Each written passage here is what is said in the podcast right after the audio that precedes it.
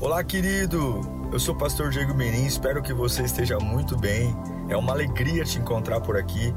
Nosso objetivo é colocar mensagens que gerem confronto, despertamento e abençoem a sua vida. Em instantes você vai ouvir um sermão e eu espero de verdade que Deus fale com você. Se você puder também me siga nas minhas redes sociais, sempre estamos colocando conteúdos que gerem confronto e inspiração. Eu desejo um bom sermão para você e que Deus te abençoe sempre. 1 Pedro 5,8 diz: Sejam sóbrios e vigiem, estejam alertas e vigiem. O diabo, o inimigo de vocês, anda ao redor como um leão, rugindo e procurando a quem possa devorar. Versículo 9: Resistam-lhe, permanecendo firmes na fé, sabendo que os irmãos que vocês têm em todo o mundo estão passando pelos mesmos sofrimentos. O Deus toda a graça que os chamou para a sua glória eterna em Cristo Jesus, depois de terem sofrido durante pouco tempo, os restaurará, os confirmará. E lhes dará forças e os porá sobre firmes alicerces. Então oremos. Feche os olhos, irmão. Pai, obrigado por essa noite. Dá-nos uma noite especial na tua presença. Que possamos ouvir tua voz e sermos preenchidos por ela. Que o nosso coração se alegre em perceber que o Senhor está aqui e que nós seremos transformados nessa reunião, em nome de Jesus. Amém. Esse texto de Pedro é um alerta que mesmo que lugares para nós sejam lugares agradáveis, a gente não pode, a gente não pode se dar o trabalho ou se dar o luxo de simplesmente relaxar. Ele diz que a gente deve ser sóbrio e vigilante, porque o diabo ele está sempre rondando. E ele poderia usar várias, várias conotações de animais para representar o diabo. E ele vai usar a figura do leão. Dizer que o, o diabo ele anda em redor como um leão. Eu não sei se você já viu um leão caçando, mas o leão ele normalmente ele não é mais veloz do que os animais que ele caça. Os antílopes, os búfalos, as zebras, são animais que têm uma tração muito maior do que o leão. O leão não é um animal marcado pela velocidade, mas é marcado pela força. Então ele tem um tiro curto, rápido, mas ele se cansa mais facilmente. Então qual é a estratégia do leão? A estratégia dele é ficar abaixado, como o fel... todo felino faz isso, né? Quem tem gatos já viu um gato fazendo isso. Todo ele, ele se abaixa e se camufla porque ele espera o momento certo para dar o bote, porque ele sabe que não é tão rápido quanto aqueles pelas quais ele está caçando. E Deus diz que o diabo ele trabalha como um leão. Ele se abaixa, ele se camufla num ambiente que aparentemente para mim está sob controle.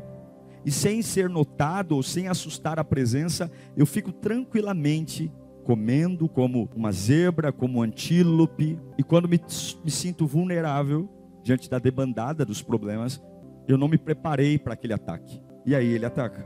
É complicado porque nós sabemos o que, que um leão come. O leão come carne. Mas o que, que esse leão que Pedro está falando come? O que, que ele come? O que, que ele sorrateiramente devora? Não é músculo, não é carne, não é osso, não é pele. Na verdade, Pedro está falando que esse leão se alimenta de fé. A maior fome do diabo, a maior fome dele, não é a sua vida, a maior fome dele é a sua fé. Porque um homem sem fé já está morto. A Bíblia diz que sem fé é impossível agradar a Deus. Quem crê, crê e fé são iguais. Quem crê e for batizado será salvo. O diabo não precisa te levar para as drogas. Ele não precisa arrebentar você, ele não precisa pôr você num presídio se ele perceber que você está num ambiente onde Deus está e você simplesmente não tem fé, ele já ele não vai nem tentar te tirar da igreja. Para ele é até vantagem que você passe sua vida inteira na igreja, porque vai achar que está tudo bem. Nós vamos ter aquela sensação de dever cumprido e vamos para o inferno. O leão não quer sua vida, seu dinheiro, ele quer sua fé. Ele odeia, por exemplo, o que está acontecendo aqui agora. Ele odeia o fato de termos saído de casa e sentarmos para ouvir uma palavra. Ele odeia e tudo o que ele quer fazer é devorar sua fé para que você seja uma pessoa incrédula. Tudo fique muito difícil, tudo fique muito complexo, se torna uma pessoa metódica, uma pessoa que tudo quer entender antes para crer, é como a ciência, uma pessoa difícil de ser bem resolvida. A vida não tem nada dando certo, mas eu me torno uma pessoa metódica em relação a Deus, crítica, o tempo inteiro fico colocando dúvidas, dúvidas, porque ele está comendo a sua fé. Comendo. ele tem várias formas de tentar destruir nossa fé, como por exemplo, criar situações para colocar pensamentos na nossa cabeça. Ele usa pessoas do nosso trabalho e de repente Satanás ele é um bom observador. Ele não lê sua mente, mas ele observa a gente. Então ele sabe normalmente aquilo que a gente sempre reclama. Nós somos muito previsíveis, essa é a realidade, né? Nós sempre estamos reclamando das mesmas coisas, quebrando cabeça nas mesmas coisas. Então ele tem uma ficha corrida, uma capivara de todos nós aqui. Então ele sabe quais são os lugares que mais nos desestabilizam, os lugares que mais deixam a gente furiosos. Então ele sabe que não pode mexer na minha mente, mas ele pode usar pessoas para me condicionar a fazer aquilo que ele quer. Então ele vai levantar pessoas do meu trabalho, pessoas até mesmo na igreja, ou pessoas da minha família, para tentar o tempo inteiro colocar pensamentos que façam eu duvidar daquilo que Deus pode fazer. Satanás tem uma fome, como o leão que ruge pela sua fé. Pessoas que eu tive a tristeza de conversar, por esses com um amigo, trabalhamos juntos há muito tempo atrás, e ele era cristão de uma igreja pentecostal tradicional, Assembleia de Deus, um homem que rodava no mistério, um, né? Ele, era até meio chato falar com ele, de tão santo que parecia ser. E hoje ele tratava tudo aquilo que ele viveu em Deus como ridículo. Dizia, nossa, como eu me prestei a esse papel de fazer aquilo, cantar daquele jeito, tocar daquele jeito. Como que eu me prestei aquele papel de ser aquela pessoa? Porque é exatamente isso. Se você não cuidar da sua fé, o diabo vai tentar mostrar que tudo que você um dia entregou para Deus foi um papelão, foi ridículo, não valeu a pena, que você só perdeu tempo. Como por exemplo, levantar as mãos, chorar na presença de Deus, vir à igreja, entregar seu dízimo, sua oferta. Ele começa a fazer você duvidar a partir de tudo. Tudo eu começo a duvidar. Tudo começa a se tornar um ponto de questão. Tudo eu preciso de uma polêmica. Tudo. E é muito provável que quando isso acontecer, ele vai parar de te atormentar. Quando eu chego num nível, preste atenção nisso. Quando eu chego num nível que o diabo devora toda a minha fé, eu entro no ambiente de paz. O diabo não atormenta fracos, ele atormenta fortes. E esse é o grande perigo, porque a, a sensação que eu tenho de ser abençoado é a ausência de problemas. A sensação que humanamente me ensinaram é que se Deus está comigo, a minha vida tem que estar calma. E o reino de Deus é o oposto. Jesus diz que quanto mais eu o servir, mais adversidades eu terei. Então, quando Satanás ele come toda a minha fé, é muito provável que as pessoas parem de brigar comigo. É muito provável que na minha casa comece a ter uma pequena harmonia, porque eu sou uma pessoa inofensiva. Em Lucas capítulo 22, versículo 31, olha esse texto. Jesus conversando com o apóstolo Pedro, até então Simão. Simão, Simão, Satanás pediu vocês para peneirá-los como trigo. Jesus não fala que impediu, Jesus fala, mas eu orei por você, para que a sua fé não desfaleça. E olha que porrada, hein? E quando você se converter, aí sim, por favor, fortaleça seus irmãos. Mas ele respondeu, é o que a gente pensa, eu estou pronto, estou pronto, eu estou pronto para ir contigo até a prisão, até a morte. Jesus fala o quê? Eu lhes digo, Pedro, que antes que o galo cante hoje, três vezes você me negará, dizendo que não me conhece.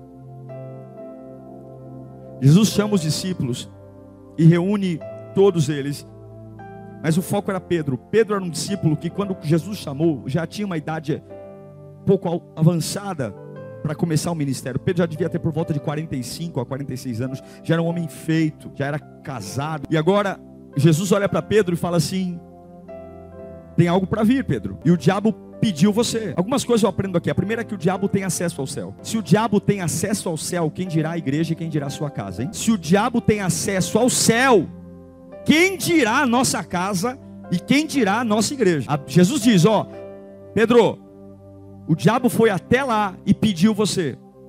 E pediu para peneirar você. Para que serve uma peneira?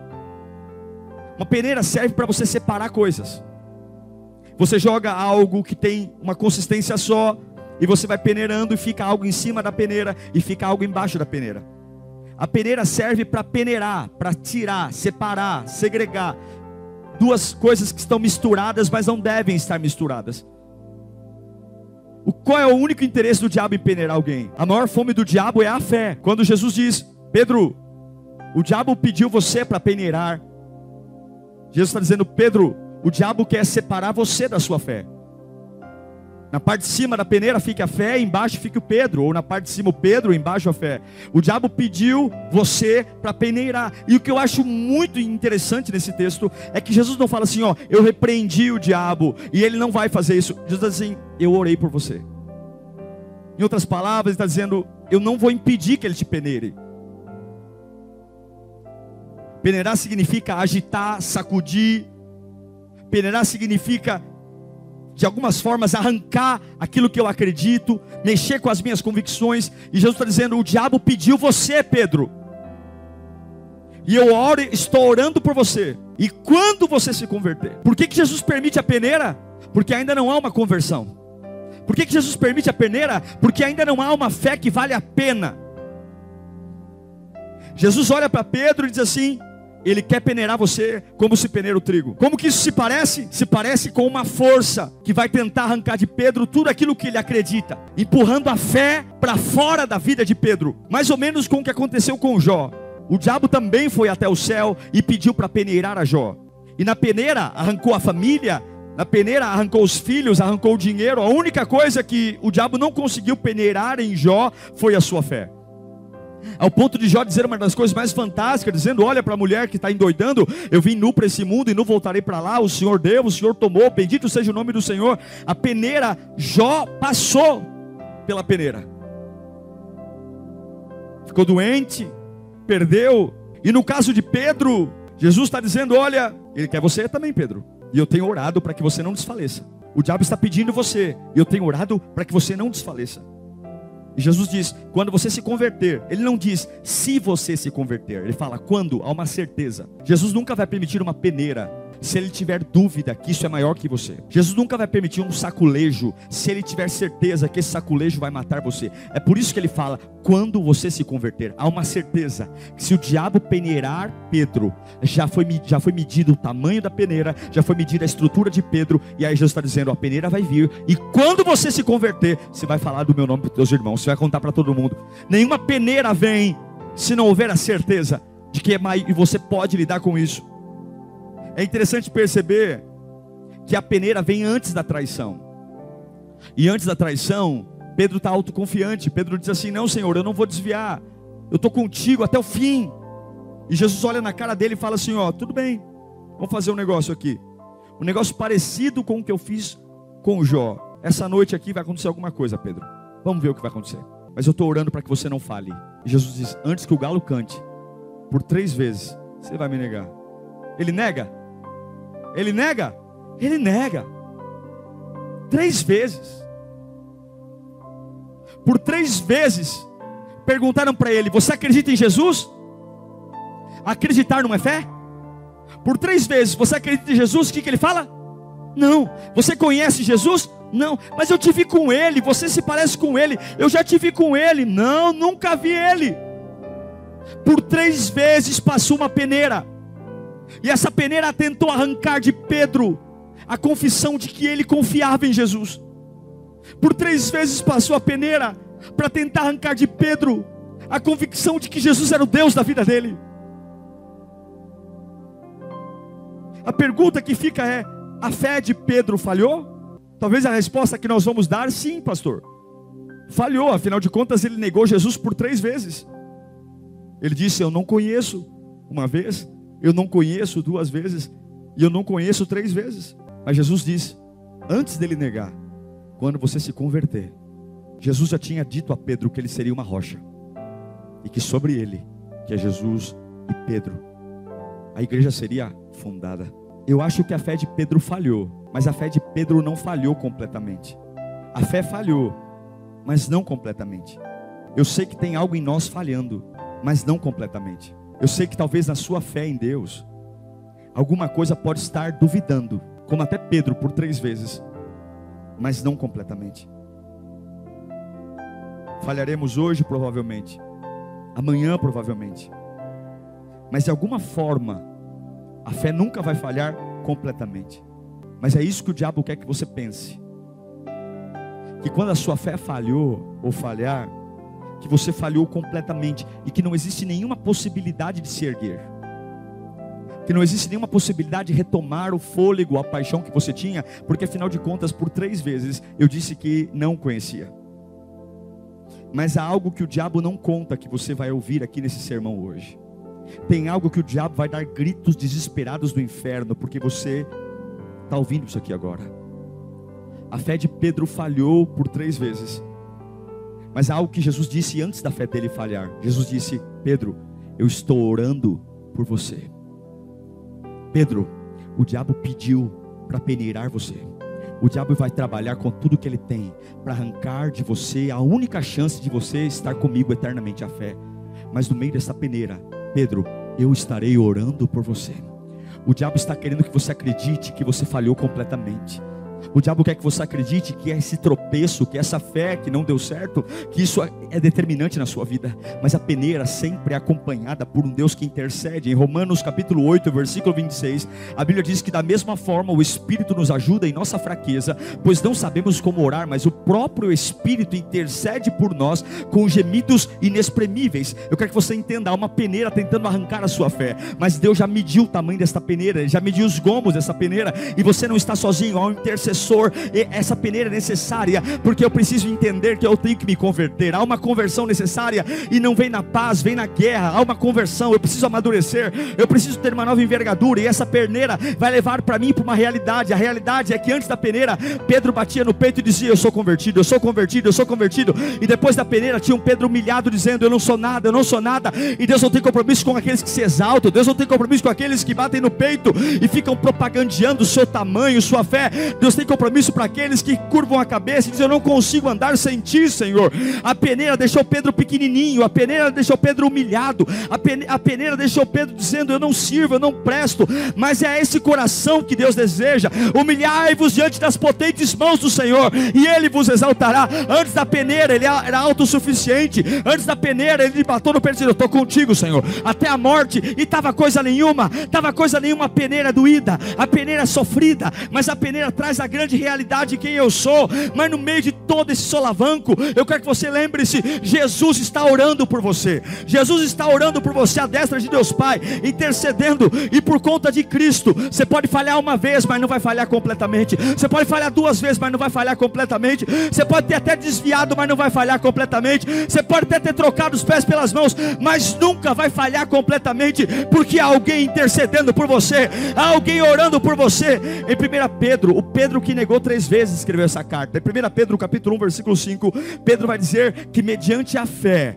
mediante a fé são protegidos pelo poder de Deus, até chegar à salvação prestes a ser revelada no último dia. O que me protege até a salvação não é a igreja, não é cantar, não é dizimar, o que me protege até o dia da salvação é a fé. E é por isso que o diabo quer comer a sua fé. Ele não quer tirar você da igreja, ele não quer tirar você do, do, do, da, da religiosidade, ele não quer tirar você dos grupos da igreja, ele não quer tirar você de uma prática religiosa de domingo e quinta-feira, Ele quer tirar você da fé. E Deus está dizendo: Olha, eu, o diabo pediu você, e vai ter peneira,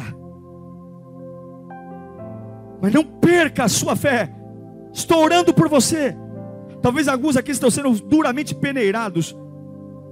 A fé está quase vazando pelos gomos da peneira. Existe uma fome terrível por devorar a sua vida.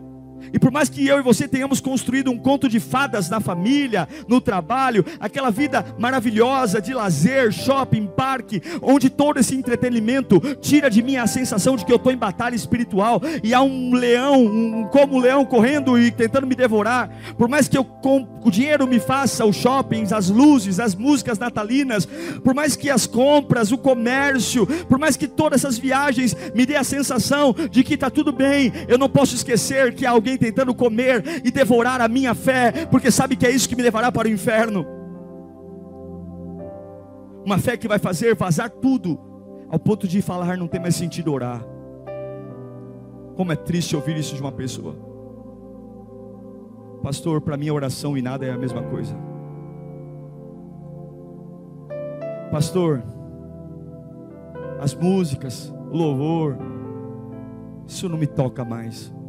E tem pessoas que falam isso até com orgulho. Pastor, ir para a igreja, não sinto vontade nenhuma.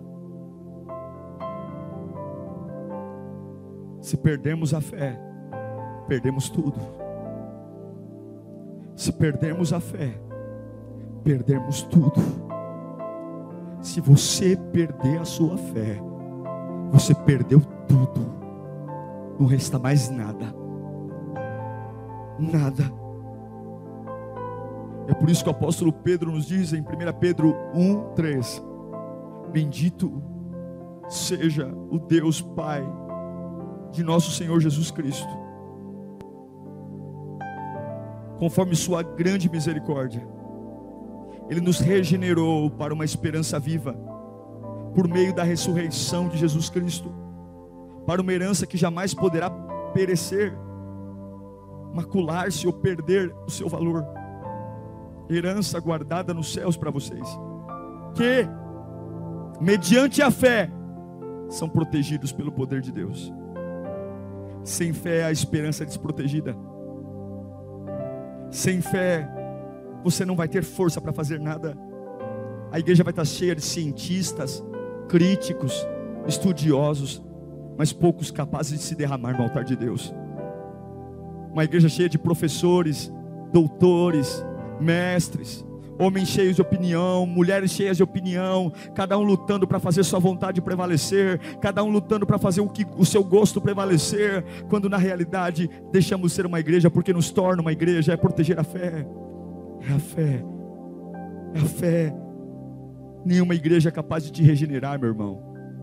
Pode mudar de igreja quantas vezes for, só uma experiência profunda através da fé é capaz de levar você a ter uma nova vida. Só uma experiência profunda através da fé em Cristo Jesus é capaz de restaurar os seus sonhos. Só uma fé profunda em Cristo Jesus é capaz de potencializar a sua mente para você acreditar no impossível. Só uma fé profunda em nome de Jesus. É Pedro que está falando de esperança. Sabe quem é esse Pedro? É esse Pedro que negou Jesus três vezes mas porque Jesus estava orando, se levantou como um apóstolo tremendo e escreveu duas epístolas. Há dois livros aqui na Bíblia, escrita por esse homem que falhou. Há livros aqui na Bíblia, escrita por esse homem que falhou três vezes. Um apóstolo que pregou e por conta dele, o evangelho foi propagado em vários lugares do mundo. Um homem que se ergueu porque ele soube guardar a sua fé. Falhou uma vez, sim. Falhou duas vezes, sim, mas não falhou completamente. Porque alguém orando, o diabo quer que você coloque um ponto final naquilo que um dia você creu.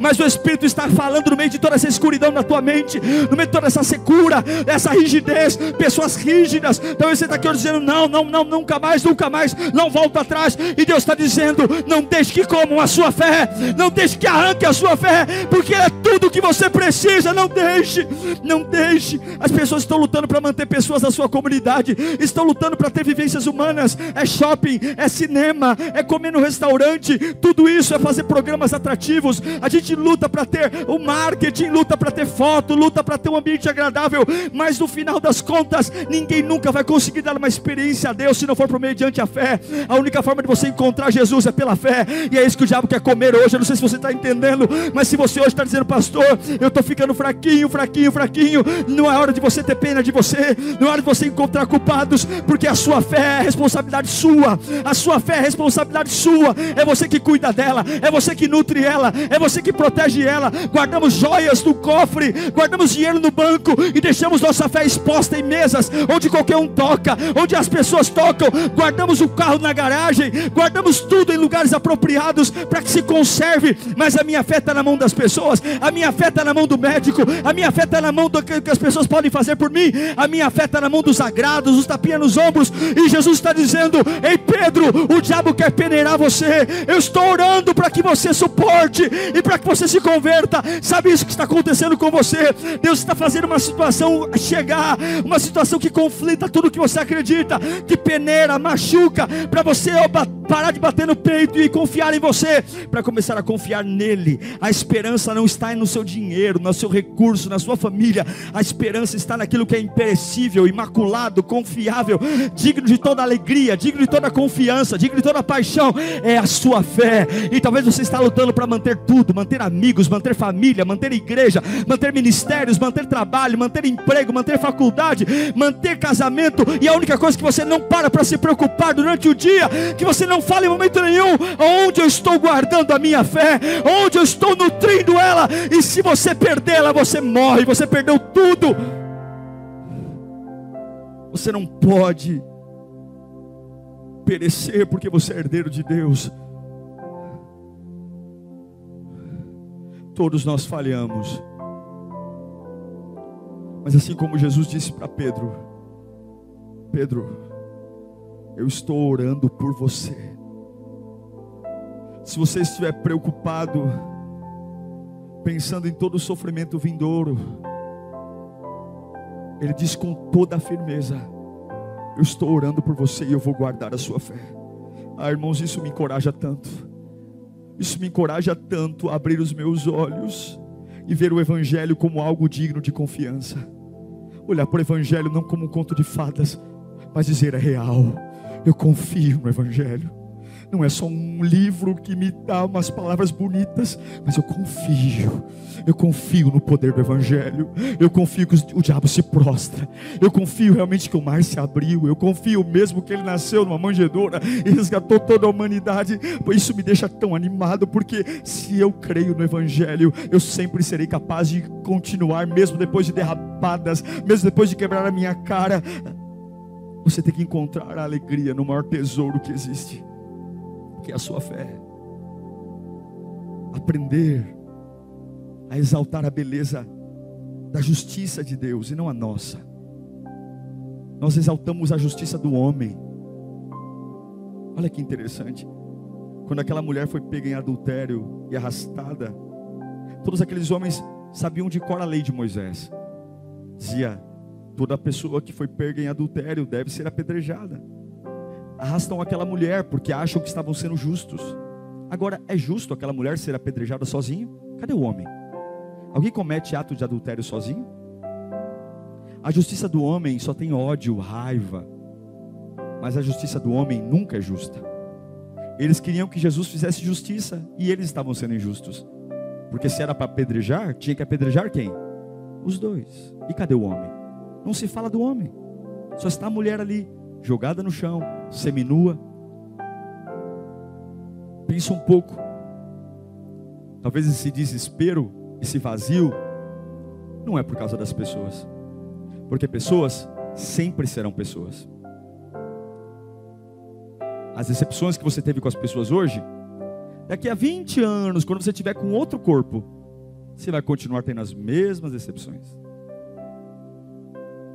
As tristezas que você teve com alguém, daqui a 30 anos, quando você já tiver com uma voz diferente, você vai continuar encontrando pessoas que fazem a mesma coisa. Portanto, sua alegria não está em quem está à sua volta. Você não pode ser tão ingênuo em querer ter um ambiente agradável e seguro, porque nenhum ambiente é agradável e seguro feito por pessoas imperfeitas. Pense um pouco. Satanás está com os dentes para fora, para comer a sua fé. E sabe qual é o pior? Alguns estão deixando o diabo mastigar tranquilamente. E o pior, ainda tem aleluias em suas bocas e glórias a Deus. Me lembrei de uma passagem. A gente viu uma fase hoje, eu estava vendo a questão do Rodrigo Faro, que fez aquele negócio do programa dele no, no quadro de homenagem ao Gugu, e, e ele falou da audiência, e eu fiquei observando a ferocidade das pessoas, como as pessoas são cruéis, como o ser humano, como o ser humano é, é terrível. Não há empatia, não há respeito. O que eu sinto, o que eu acho é lei e massacra. Uma coisa é uma falha, uma outra coisa é você adjetivar e deixar a mente vagar. Tantas coisas esse camarada está ouvindo. A multidão faz isso. A multidão coloca pessoas para levantar as mãos sem nem saber por quê. Tem pessoas que começaram a xingar o Rodrigo Faro e nem sabem por quê. Só viram lá nos comentários xingamento. Então, já que estão xingando, eu vou junto. Não seja movido pela multidão, não. Tenha opinião própria. Escolha por você mesmo. Não deixe a massa te levar. Porque a sua fé é responsabilidade sua. Levante as mãos, não porque todo mundo levanta. Levante as mãos porque você tem consciência que levantar as mãos é se render a Deus. Não feche o olho para orar porque está todo mundo orando. Feche o olho para orar porque você quer ter um encontro com Deus. Não venha para a igreja porque a sua turma vem, venha para a igreja porque você tem um compromisso com Deus. Em Apocalipse 5,5, e aqui encerramos. Diz: Então um dos anciões me disse: Não chores. Nós começamos lendo que o diabo ruge como um leão. Ele só se parece, mas você serve o leão verdadeiro. Não chore. Eis que o leão da tribo de Judá, a raiz de Davi, venceu para abrir o livro e os seus sete selos. Sabe o que é o livro? O livro é o compromisso que ele tem com você, da sua salvação eterna.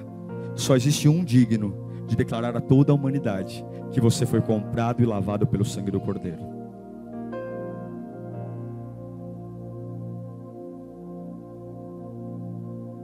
Você falar para mim, pastor, como eu recupero a minha fé?